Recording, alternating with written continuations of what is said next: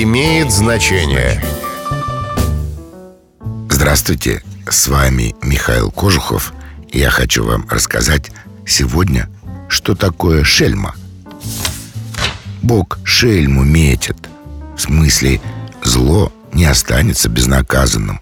Обычно так говорят про злого человека, у которого случилась какая-нибудь заслуженная неприятность. Бог шельму метит. Не повезло Иудушке.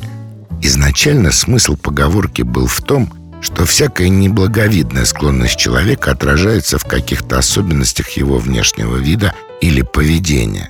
Но Руси бытовало суеверие, что если у человека есть родимое пятно или другая заметная отметина, то это Бог его пометил как человека низкого, плохого.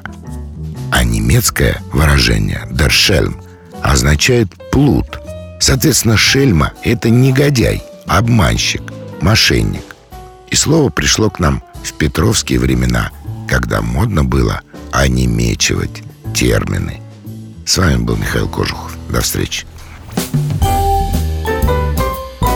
Имеет значение.